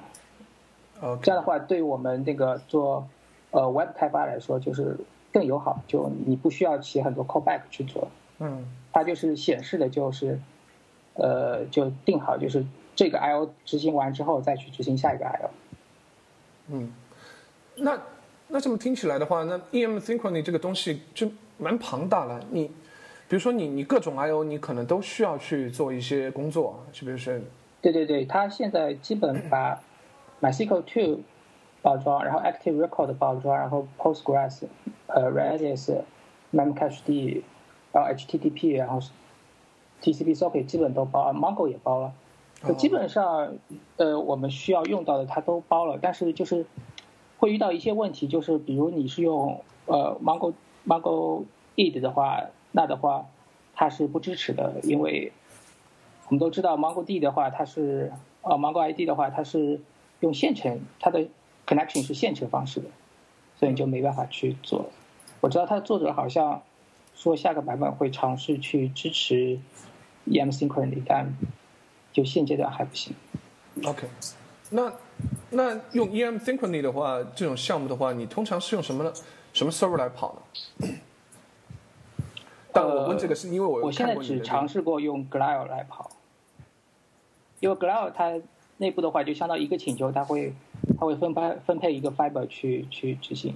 哦，那那个 Sinatra 你你是用的 theme 吗？我看你的 presentation 里面。对，Sinatra 里边，因为它有个 Sinatra Synchrony，它是因为这样，就 Sinatra Synchrony 它默认的话就会帮助你，就是每一个请求它用一个呃 fiber 去执行。啊。然后。然后它它的 server 的话必须是 evented 的一个 server，所以我就选了一个 syn。啊，Sinatra Synchrony 不是 EM Synchrony 的一部分是吧？呃，不是，它是它是相当于继承了 EM Synchrony，然后把它作为一个呃作为一个扩展，然后放到了那个 Sinatra 里面。嗯哼。OK，cool。那我最后问一下，就是你看你说这个 EM Synchrony 它这个 Active Record 也做了。呃，包括可能 MySQL Two 也做了，那有没有可能 Rails 本身也用啊，也用 EM EM Synchrony 来跑或者怎么样？呃，应该是可以。我记得那个有一个 Asynchronize Async Rails 一个项目，它应该就是用异步的方式去跑整个 Rails，但是可能他说他会做一些呃 Monkey Patch 给 Rails 的，因为。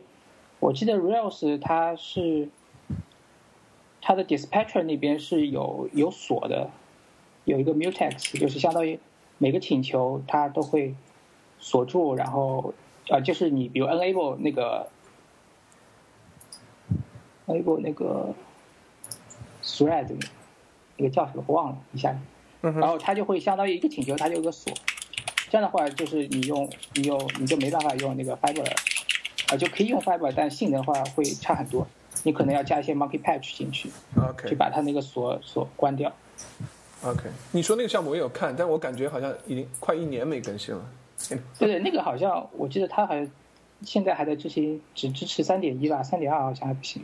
OK，cool。我也很久没看那个项目了。啊。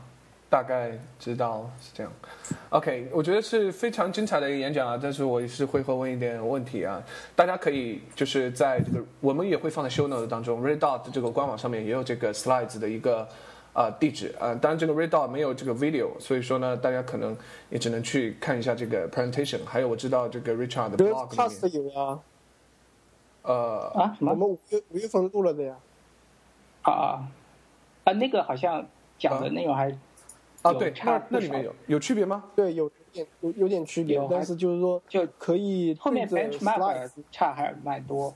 嗯，大家 anyway 都可以去看一下。对，你说，Richard，我后面就是应该一开始我在五月份的时候，我写 demo 的时候，我还是用那个 JBuilder，然后前面还加了一个 NGX。就后来我把这两个都去掉了，后来我都把它去掉之后，我发现就是，呃，比如像呃 Rails API 和 Grape 或者 Sinatra API，它们性能差距就很明显，就在百分之三十到百分之四十的性能差距了，就是嗯哼就非常明显。然后那个呃 Glide 和 Sinatra Synchrony 它们的那个 concurrency 也提高非常大，就基本到一千的 concurrency 还是能够稳定的执行。嗯，cool，我觉得这种大数据的经验很宝贵，所以机会也不多啊。希望大家感兴趣的可以下来关注一下这个这个这个 keynote，还有这个 Railscast China 里面的这个视频。嗯，OK，插带聊一聊你的 topic 啊，等了好久了。呃，插带同学，我就是想问一下你，你你是怎么去想到讲一个安全方面的内容，而且是从这么独特的一个角度？呃，我先问一下，就是这个插袋它讲的是 real 安全方面的东西啊，可能大家呃没有去参加这个的同学，就是我现在问一下，就是你怎么想去做这样一个内容，而且从这么独特的一个角度去去做这样一个 presentation？OK，呃，这个东西其实是我大概今年一月、二月的时候，我有一个呃，我一些玩 security 的那个朋友，然后我们是在一个读书会里面，然后他问我说，可不可以分享这样的那个角度，是以如何 hack 进去 Rails 的的角度，呃，去就是讲安全，他们希对去讲安全，然后我就想了一下，呃，如果我是黑客的话，我会他给哪一些方式去去做？然后我后来也，我后来看了一下网络上面讲 Rails 安全的，我我发现其实每个 conference 很很少人讲安全，那有有一两个讲安全的，往往都是在讲一些很基本的尝试，就是可能是 OWASP 讲的，大家要注意呃那个 SQL injection 啊，要注意那个 cross-site scripting。然后我觉得这一些以这些角度来讲还蛮无聊的。我直接讲，如果我是黑客的话，哪一呃呃，我可能会找的就是说，人家写 application 的时候的呃呃盲点。然后利用那些盲点去 hack 进去这个 application，毕竟 Rails 是很方便，但是如果但但是也表表示说，呃，大家可能会有一些共同的盲点，那这些盲点是大家没注意到，它可能很很很危险。真正应该要注意的是这个些地方，而不是 Rails 本身这个 framework 可能以后可能会爆发出来的任何问题，因为那是没有人想得到的东西。这样子。对这个，我听了你 topic，我也感觉是说，其实很多安全问题可能不是这个 framework 的，而是程序员就是由于他的一些习惯，或许是看起来是好的习惯，也可能是不好的习惯，就造成了实际上这安全问题更多是程序员的代码的问题。这反正是我从你的这个 topic 里面能感受到，即使你可能没有机会去挖到一个 Rails 的一个一个很大的 bug，但是你也可以从很多这个程序员的漏洞来来入手。哎，我我怎么感觉在教大家怎么 hack？No No No，不是这意思。OK，前前几天啊，倒是前前几，我记得就近段时间，Rails 还是爆了几个蛮大的，是 Rails 本身的一个呃一些这个 bug。所以说，我觉得升级 Rails 是也是一个很重要的一个一个让你的安全性提高的呃一个手段。我觉得超代你你们那边的话，你们是怎么去跟进 Rails 新版本？会会做跟进吗？还是只只呃，会，就是像那个呃，当初三点二点一零那个 remote code execution 那个是，我就通知我所有的朋友啊，我以前待过的公司，就希望他们马上今天就 update，因为那个那件事情是非常严重的。那那个，而且网络上蛮多人就是，呃，网上蛮多人 share 呃 p proof of concept，那那些 proof of concept 其实是改一改，你就可以马上写一支 exploit 的，所以所以那东西要马上修。那其他的东西，其他的漏洞会比较像是在一些特殊的写法才会出问题。那如果你写扣平常有 follow best practice 或是一些 coding policy，基本上都不会踩到那个雷。那只有那个 remote code execution 那件事情最严重，那逼得大家都要马上当天就要修好这样子。嗯哼，那那平常就是除了安全更新的话，其实你你跟 Rails 版本跟的比较比较比较近近吗？还是？呃，跟的蛮跟的蛮近的。呃，因为我写了一支 Bootstrappers，然后很多人就是如果 Rails 版本更新，他就希望我的剧也更新这样之类，所以我就被迫要更新。OK，所以。OK，那顺顺便再问你两个问题啊，也是我以前争议比较大的，就是像，呃，像这个 whitelist attributes 啊，这大家知道在 Rails 四当中是去掉了，然后现在是 D 大神用了自己的这个 strong parameters 啊，你你对这两种方式有什么看法？你呃，我我我觉得那个 strong parameters 是比较好的方式，因为 whitelist attribute 有点像是你是 ask 你都不是去。不是去 tell 那，呃，model 不可能知道外界所有的事情，所以你应该在实际应用的场景上面去防护它，比如说在 controller。但是我最近看到更有意思意思的一个做法，这是我在 conference 上面也有提，我推荐使用 phone object 去解决这件事情。毕竟所有的 security issue 都是从 phone 来的，那而且很多 business logic，呃，都是在 phone 里面，所以我觉得应该要去规范 phone phone object 会比较好，这样子。嗯，这个好像是，是不是？我记得野狐大好像也提提到过这种，要从要从 form 就开始入手做安全方面的问题。对对对对对，是吧？嗯，有点意思。对。啊，其实我们 我我们也蛮倾向 strong parameters，但是实际上我们现在在我们最主要的项目上面，当然有些项目是用 strong parameter，有些项目呃就是老的项目还在用那个 D 大神的这个 slice pattern。还在用 Slice，哎，不过觉得蛮够用，很多项目其实还是蛮够用。但是我们也其实够用，对我们倾向说还是在 Control 里面去做，至少啊，肯定。但你说的这种 Form Form 的方式，我们也会去去去再看一下。但是，哦，对我再问你一个问题，就是包括我觉得我们现在也在 Practice 的，我不知道算不算好，就是我们一些 Admin Panel 啊，或者是一些其他的可能只有程序员会看的一些东西，我们可能是用的这个 HTTP Basic Auth 去做安全。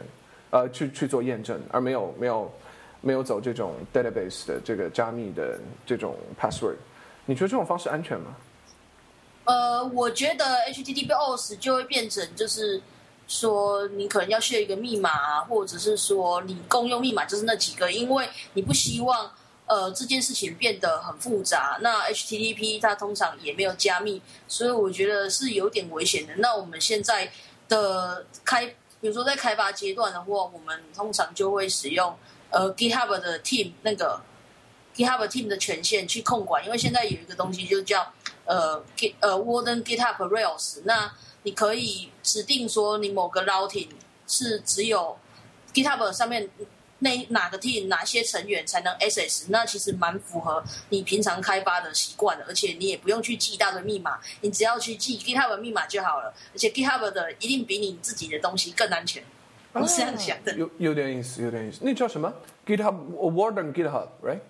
对，Warden GitHub Rails。这这我是我的投影片里面也有讲这个句，我们是用这个东西去 secure 我们的 ad admin panel 在开发阶段。对，OK，有点意思。Warden。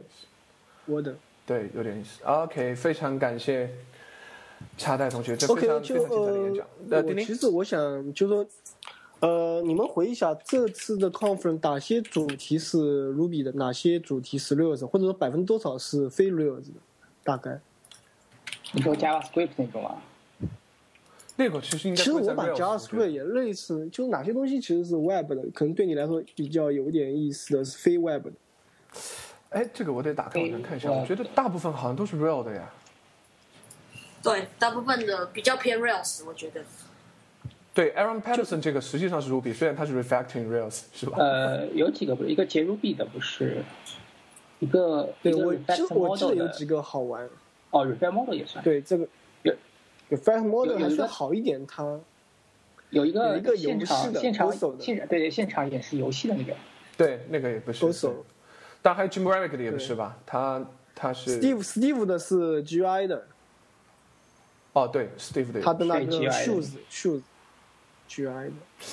哎，你发然后现没有？我把那个说 s i c a t r o 的那个 APP Result 的，我也认为是非 real 非 real。那那应该 Ruby 的比较多。对对对那。Jim Jim 那个也是现哎。你发现没有？美国过来的都是讲的 Ruby，哎他们没讲 Rails。TDD。OK，你发现没有？他们可能分的比较清嘛。年的去年差不多 Recon 一半一 China 半吧你们想一半一半。对，我觉得中国的话也很难分开。你 Ruby，因为毕竟在中国写 Ruby，大部分的人还是写 Rail 的，所以说我觉得还好了。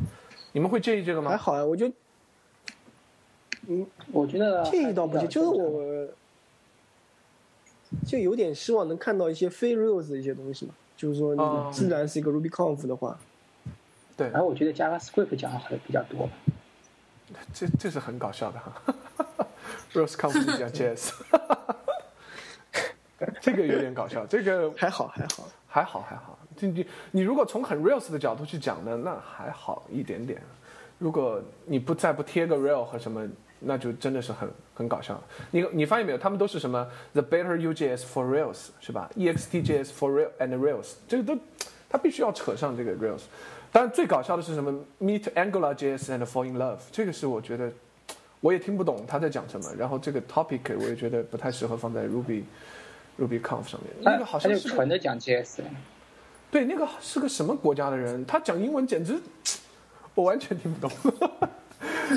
我不知道是我的问题还是他的问题。Anyway，啊，我们去年还比较好玩的是，你像 Quick 还讲了一个 Angular 的哦，对，Angular 的，嗯嗯嗯，那个很有意思。比较好玩。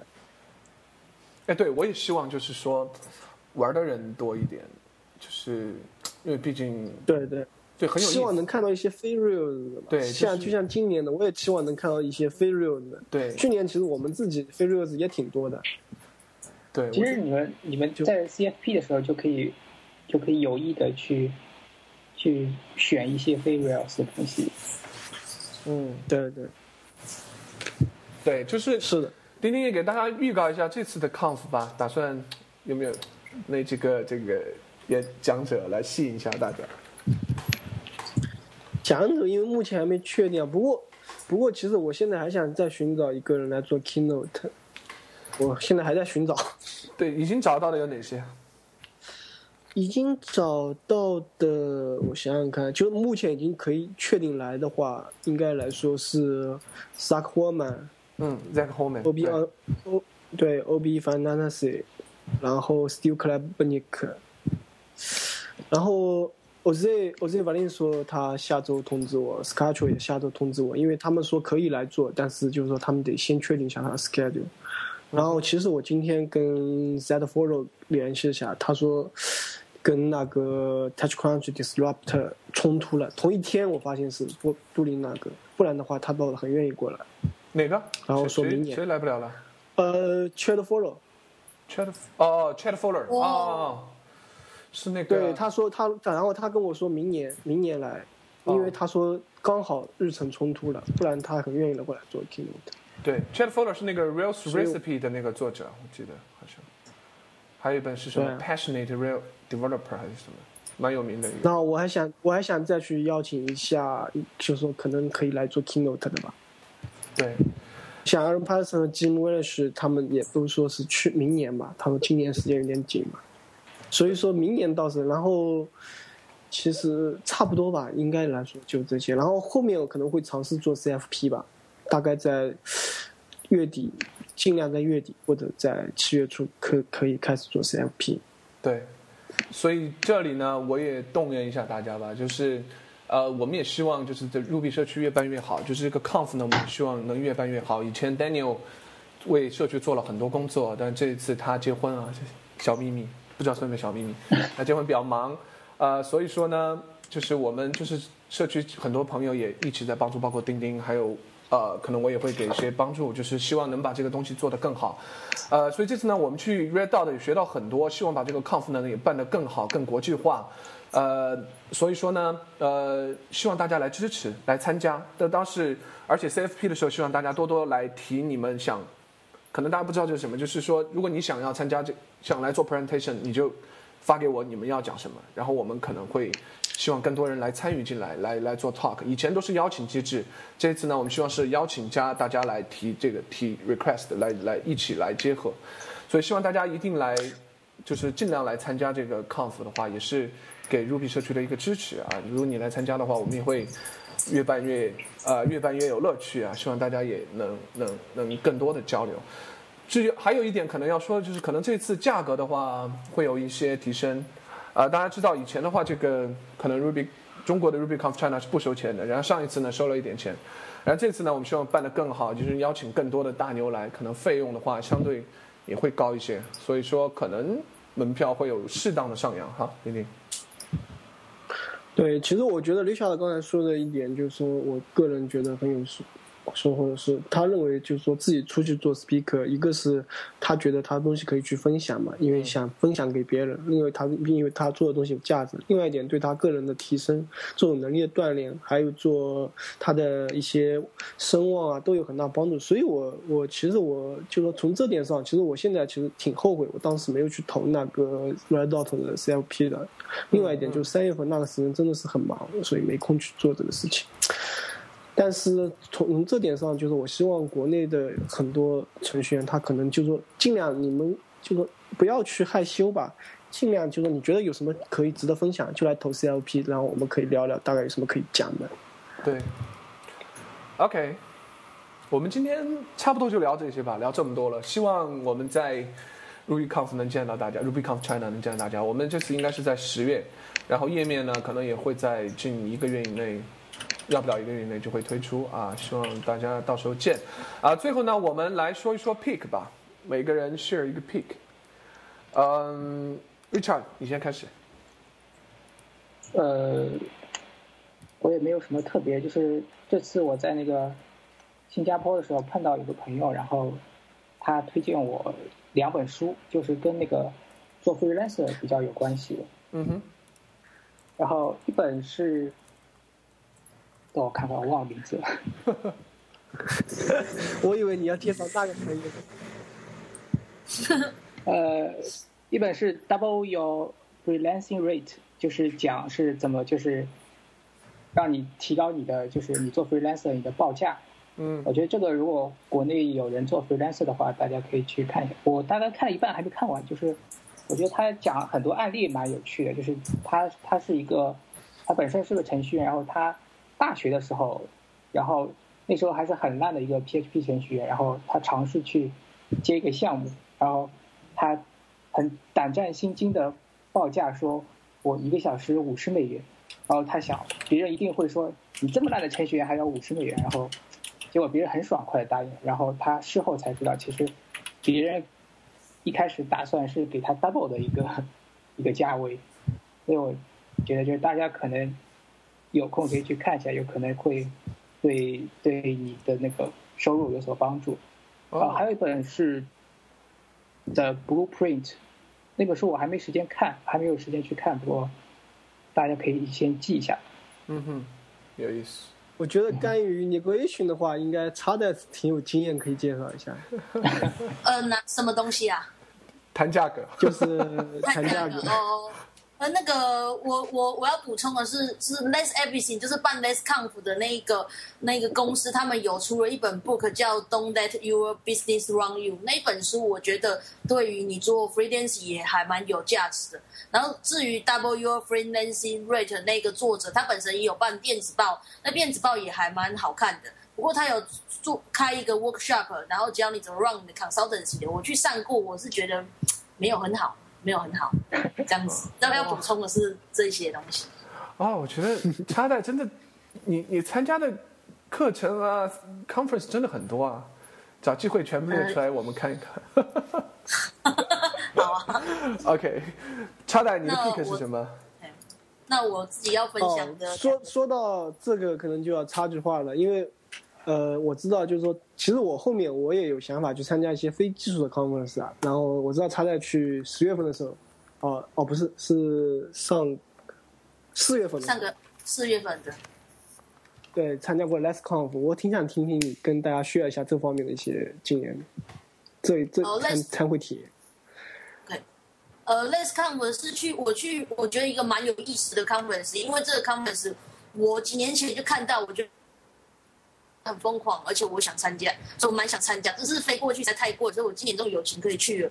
那去的时候，我觉得很棒的原因就是，我其实没有很喜欢去一些 startup conference，因为那些 startup conference 大部分都是跟 VC 伸手目前的，我并不是很喜欢去那种，呃，那个那种那种聚会，大部分的创业者去那里都是没钱的，都是在跟跟 VC 伸手要钱的，大家在分享的是如何从 VC 那边。骗到钱，或者是说一些 无聊的钱的话题，我比较希望听到的是，我去一个 conference 哦，那那个呃那些技术的创业者是怎么靠自己挣到第一笔钱的，然后呃呃 share 自己的呃 business model，然后为什么用户愿意买单，然后他们作为技术型的 business owner，他如何 grow 他的 company。那这样的这样的 conference 好像很少，但是 less conference 是其中一个，而且去那里，因为大概是因为那个公司的那个呃 less everything 的那个 Alan 跟 Steve 人面广吧，所以他们可以真的邀请到很大牌的创业家，而且他们来参加的那个所有的就是与会人，基本上都是这类型的人，所以变成说，你午餐旁边，你你吃午餐旁边坐的可能就是某个你听过公司的。的那个 co-founder，你在比如说 Hacker News 上面看到哪一间公司，然后有很很棒的新作品，而且而且就是大家很喜欢用，你代言运不大钱，那他可能就是坐在你旁边吃饭，然后或者是说像那个 Co Climate 作者，那他也会去去这种 conference。那有一天有有我我在 Let's Conf 吃早餐的时候，有个法国人就听我说是台湾来的，他就想要。跟我聊聊天这样子啊，我就我就很开心的跟他聊啊，我就问他做什么，他就说哦没有了，我是在法国开一个那个小的 DNS 的公司。我后来回家查才发现他是 DNS Simple 的老板呐。对啊，所以我就觉得哦，真的也遇到蛮多人，就是很有意思的，他们都会很热诚的跟你 share 分享他的创创业遇到的事情。之类的，那我觉得这是很棒的。我不想要听那些如何从投资人骗身上骗钱的故事，这样子。对，很有意思。这个得向插台学习，参加了这么多课程也好，这个 conference 也好，很有意思。OK，插台，你的这个 pick。OK，我的 pick 是呃刚刚讲到的。呃，我鼓励大家用 Phone Object 去 secure 你的那个呃，就是进来的 parameters。一个就是呃，Sales 的作者他最近的新作品叫做 Reform R E F O R M。那呃，它可以就是帮你很快的可以构建你的 Phone Object，同时处理我们可能会在 Phone Object 遇到 Nasty 的，就是 Nasty Attribute 的问题。那这个东西一一并帮你解决了。那另外一个就是我刚刚讲到了东西，是我 Warden GitHub Rails。那这就是刚刚我在前面的问题答到，呃，如何用那个 GitHub 的 Team 权限去 manage 你的那个 Admin 的那个 routing 这样子。那这两个进我蛮推荐的，那大家可以用看看。OK，Cool，钉钉。OK，我就也基本上是我觉得比较好玩嘛，就是 Ghost，因为它是一个可以做很老、很古老那种二 D 游戏嘛。我们以前可能在小霸王上玩这种，然后我觉得它的编程整个体验啊，各种就很适合我用来教我儿子玩。啊，所以我觉得它 G O S U 是吧？挺有意思的。什么？是不是叫 G O S U？高速？对对对，我觉得这个东西挺。就也挺简单的嘛，主要是一些逻辑逻辑的事情。啊，对对，可能小孩子玩玩挺有意思的。对，说到高速，我给大家透露，这个也不是透露吧，高速实际上是韩国人的高手的意思。我我我第一次听到这个是我当时去玩星际争霸，在韩服，别人说我是高速，哎，我不知道是说什么，后来知道说我是高手，后来很高兴。所以这个名字我觉得挺有意思的，大家可以玩一玩这个这个，算是个 library 吧。就是去做平面游戏，好像这个会上也有提到一些二 D 嘛，二 D 游戏。OK，cool。好，我的 pick 呢，连插袋都没说，我来帮他说啊，就是插袋的这个今天刚刚参加的 Hackathon Hackathon 上面的一个新的作品叫 Lockdown.com，呃，是它的一个这个是一个 blog 的 platform 是吧？是是一个写 blog 的一个工具。呃，这个呢是我觉得非常惊艳啊！居然在一天之内做了这么棒一个东西出来，呃，所以我觉得很有意思。来，插袋你来介绍一下这个是干嘛的吧。OK，呃，我们我最早在写技术部落格的时候，我还是用 WordPress，但是我那时候要贴扣，我就觉得很麻烦，因为我必须要在 WordPress 上面装 plugin。那我当换我不我换布景或是换 Prefon 的时候，那它就爆掉了。那后来我解决的方式是我后来在网上找了一个呃东西叫 Octopress，所以我就决定换过去了。然后很多人也跟着我换过去。那我 Octopress 写了一两年之后，我就发现又有一个问题在了。那呃，Octopress 虽然是我贴扣跟写 Markdown 非常的方便，但是有时候我灵感来的时候，我就想要在网上就直接写，我就希望有可以直接用一个 Web Interface 写 Markdown，然后并且写扣，然后很快就可以发布上去。那但是呃，Octopress 的机制不允许我这样做，所以我就想说，哎，那我也许来开呃呃，在网上做一个那种编辑器去呃，可以让我写 blog。但是我找来找去，不管是什么 S A S A D 啊，或者是说仿 More A P P 的那种界面，但我觉得都不是一个很好书写的方式。那偶然之中，我看到呃，最近有人呃在介绍一个那个 JavaScript 的的网呃那个呃服务，那它可以让你存取呃 GitHub 上面的呃 Markdown，然后直接修改，然后再并且再存回去，叫 Pros 点。I I O，那我看了他的界面，那我就觉得他做对一件事情，就是他把那个呃编辑器做的很 friendly。那我这就是我心目中想要想要写 Markdown 的方式。但很可惜的是，他就是只只是存取跟就是读跟读跟写进去。那作为那我我我更希望是，如果有一个这样的界面，而且是一个 blog 的平台的话，那我。我是会愿意用它，而且并且付钱买它用的。那我后来想一想，既然没人做，那为什么我就不自己做呢？于是我就想说啊，那我就找几个朋友，那大家周末来做一下这个东西，这样子。OK，cool，大家有空可以试验一下，非常的帅气啊！二十四小时搞一个这个东西出来，挺好，挺好。他的这是你，你经常参加 Hackathon 吗？呃，我今我大概一年参加一个一两次吧，这样子，就是比较大的我才会去玩这样子。这这次的 Hackathon 是什什么性质的？呃，这次就是就是 Cook Cookbait 的那个二十四小时 Contest 啊，但是我们这次完全没得奖，因为我们本来抱着的想法是说，呃，因为 Cookbait 每年都是先呃，就是公布题目之后大家再去做，那我们。我们想说没关系，不管他公布什么题目，那我们都可以凹凹成，就是可以做这个平台，因为我们本来就想要做这个平台。因为前一两年的题目就是说，呃，做一个三三空尺之内可以解决他呃问题的服务，啊，另外一个是做一个。服务让你今天结束之后会很开心的服务，那我想说太棒了，所有的题目都可以凹成做这个部落平台这样子。那我们就想说，无论如何我们都要做这个部落平台，管他今天题目要宣布什么。就昨天题目题目宣布是说做一个给老人版老人的你会使用的服务。我们想说哇，那怎么办？那难道布洛克要 要加什么放大镜功能之类的吗？但是。然后我们想说啊，那不管了，我们先做这 blog，然后之后再去把那些老人的功能加上去，然后鱼目混珠一下，就做到最后没有力气去搞那些有的没的，就做了一个正常版的 blog 这样子。你看他们 hackathon 还有题目的呀，有意思。呃，有啊，有有有有。嗯，这个还好。我们这第一次参加也很惨烈，这本来也没有准备好了，就是去体验一下。但是国内这个是好像没有题目，我也没，可能以后会有题目的。你说是 Cookpad 的吗？对，Cookpad 二呢，二十四小时 contest。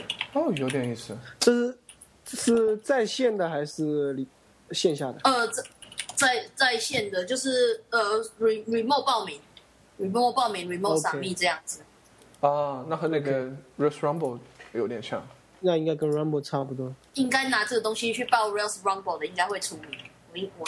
选错康，选错黑客松参加 啊！我们居然都不知道啊，资讯有问题啊！不过 知道可能也没力气报了。不关心，知道可能也没力气报了。插在对那些，就是国内其实参加黑客松的也不多啊。其实我更想你来宣扬一下这种黑客松的一些黑客文化精神。我吗？对啊。我我只是觉得，有去去参加 Hackathon，没有想要得到什么。累不累？累，就是说，因为我们参加 Hackathon 就感觉很累，但很爽嘛。我不知道你的感受。对对对。呃，昨天是蛮，就是很累很爽。我我参加其他 conference，反而呃其其他的 Hackathon 倒没有这个感觉。原因是呃，我这一次是跟我的一些比较高手的同事一起做东西，那那我们都没有被一些奇怪的 bug 或者是奇怪的 workflow 就是绊倒到过，所以我们就变成就是。无论如何，就是要把这个东西发，把自己的能力发挥到极致去做这个，呃，平台，所以就搞搞得很累很爽啊。但是我做其他的 hackathon，我保持着我去我就是要赢的状况去。那那既然要赢，那我就会做一些准备，就是比如说所谓的准备，可能是说呃，差不多差不多讨论一下 idea 要做什么，然后我们呃就是。要要不要留时间做那些那个投影片？然后既然要做投影片的话，那我们时候什么时候就应该要结束？那我们的 future 不要太多。所以就是我做其他的 hackathon 是为了要赢的，所以我就会有一些 plan。那 plan 大家就是去 execute 它，就比较不会有那种我们。搞到收不了场，但的确是时间有限制，就是很紧张、很很刺激，但没有搞到很累。那昨天就是为了我们就是要做一个我们想要的东西，然后把体力耗耗尽，从来没这么累过。OK，cool。他说：“你对海克松，你参加几次？感觉如何？”呃，我参加了大概五六次吧，然后有赢的大概是两两次这样子。然后我觉得。呃，胜选主办方，胜选主办方是有的黑客，有的黑客松，主办方他根本不是为了真的要办黑客松，而是说，呃，promote 他自己。但是我无可厚非，大部分都是要 promote 他自己啊。但是有有一些是他运用是选好的，就是可能是跟他比较关系比较好的人，或者是说他其实只想要看谁，也许可以投资。之类的，那他们就会选不是真的具有 hack 精神，真的是实际去解决什么应用，而是有卖相了，可以让他们上上媒体报报道。那变结果比到最后，就是在比比谁的 presentation，谁的投影片做的比较好。那甚至是好的作品，就是因为这样输了。我觉得去参加这这个 hackathon，我觉得会。很不值得，因为你是觉得我去就是要跟人家以创意跟技术一决高下，但是最后你发现你的你是因为投影片输了，那你就会很生气之类的。嗯，所以要慎选主办方啊。我我现在是目前对雅虎的印象很不好，其他的都还还 OK 这样子。嗯，有意思，那就雅虎以后不要去。那对对，不要去。我是觉得 Real Rumble 蛮好，虽然可能不叫啊，它是两天的，但是因为我觉得像查德所说的，大部分的人可能是为了 promote 自己，然后去做一个 Hackathon。但是 Real Rumble 它没什么 promote 自己，它它它这个组织的存在就是为了去做这样一个活动。Real Rumble 本来就是一个活动，也是个品牌，呃，所以说相对来讲，我觉得他还是做的蛮公平的，因为可能去年的第一名和第二名就这两个，我可能有点争议。我觉得第二名该拿第一，但是。基本上，我觉得前几名的东西都是还非常不错的。